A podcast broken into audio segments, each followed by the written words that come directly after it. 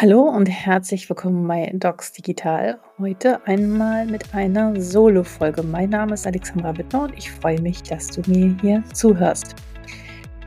Ja, bei LinkedIn und überall auf der Welt liest man es und es werden immer mehr jeden Tag Leute, die Hashtag Digital Health in ihren Profilen stehen haben. Ich muss zugeben, ich habe das bei mir auch stehen an einer Stelle. Aber was bedeutet das? Ähm, ich glaube, es ist immer noch so, dass jeder etwas anderes darunter versteht und deswegen möchte ich einmal ein bisschen Licht in das Dunkel bringen oder ein bisschen aufklären, um was es sich da eigentlich handelt.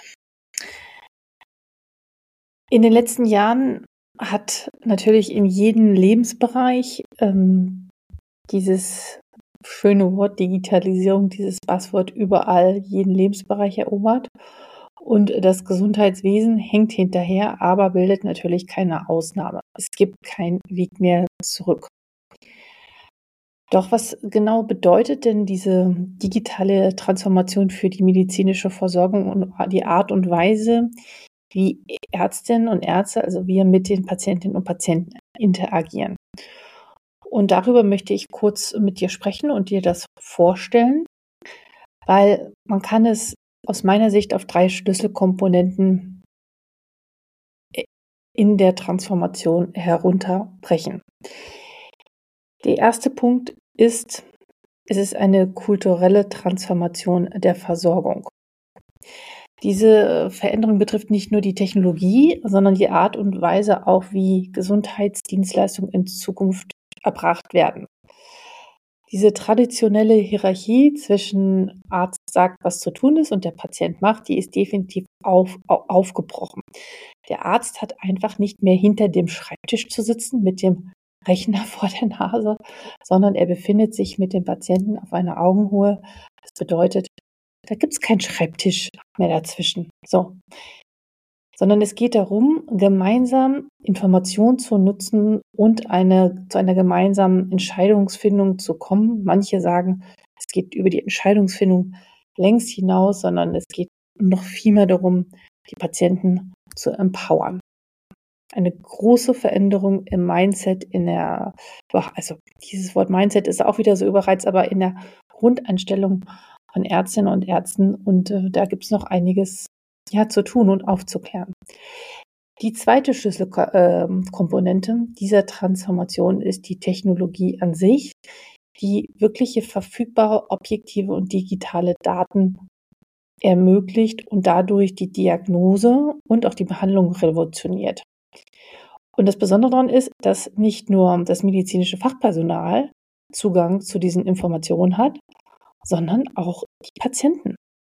Und das ermöglicht in Zukunft definitiv eine präzisere und personalisierte Versorgung und das wird hochspannend werden.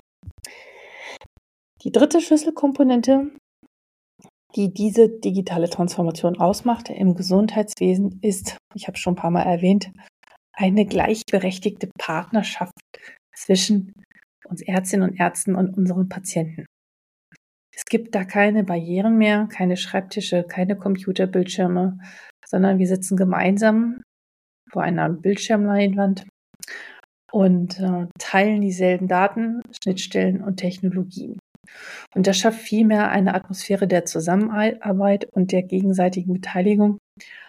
Und jetzt verrate ich noch was. Vor kurzem war ich auf dem 75-jährigen äh, Jubiläum des Marburger Bundes in Hamburg in ein Panel eingeladen und da wurde ich gefragt, wie ich mir die ärztliche Rolle im Jahr 2030 unter Berücksichtigung von KI vorstelle. Und da habe ich genau dieses Bild beschrieben, dass wir in ein Arztzimmer kommen, das nicht mehr unbedingt weiß ist, sondern das wirklich sehr harmonisch einladend mit warmen Farben ist, Farben ist, dass da ein Monitor ist oder irgendwas an der Wand eingelassen wo ich mit den Patienten und Patienten gemeinsam drauf schaue und natürlich kein Schreibtisch mehr da steht, der mich dazu ermuntert, irgendwo was einzutippen, sondern es ähm, automatische Spracherkennung gibt und dass das alles irgendwie im Hintergrund läuft und ich dem Patienten wieder die Hand schütteln kann und ihn in die Augen sehen kann und ein paar Minuten mehr Zeit dafür habe.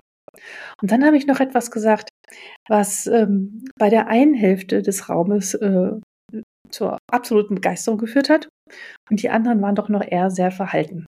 Ich habe nämlich gesagt, im Jahr 2030 brauchen wir keinen weißen Kittel mehr. Ja, brauchen wir den noch? Ist das noch zeitgemäß?